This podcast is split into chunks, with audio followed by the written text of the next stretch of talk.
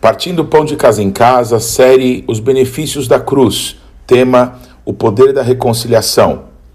Colossenses 1, 20 a 22.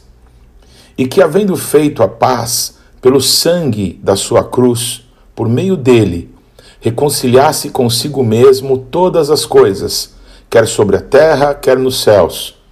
E a vós outros também, que outrora ereis estranhos e inimigos no entendimento pelas vossas obras malignas.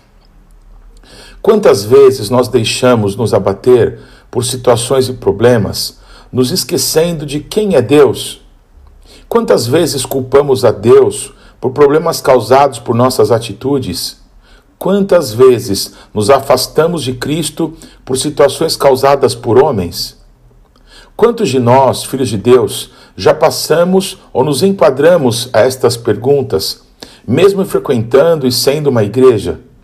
A maior arma do inimigo é nos colocar contra o nosso Pai, nos afastando e nos separando de Deus, tentando apagar de nossa mente o sacrifício feito na cruz. Sacrifício que nos trouxe paz e nos fez livres de acusações. Sacrifício que nos tornou herdeiros do grande e único Rei. Não é possível que dia após dia, semana após semana, mês após mês, recebendo palavras, alimento vindo direto do trono de Deus, continuemos a não viver algo novo, a não usufruir de tudo que Deus tem reservado para nós. Precisamos viver firmes na fé, viver firmes na fé e viver o sobrenatural de Deus. Viver firmes na fé e ser responsáveis com aquilo que recebemos de Deus Precisamos aprender a ser mordomos do Pai e valorizar as pequenas e grandes coisas que Ele nos deixou. Nada e ninguém pode te afastar de Cristo, senão você mesmo. O inimigo pode e lança sementes malignas contra nós, mas quando estamos firmes na fé, nada pode nos abalar.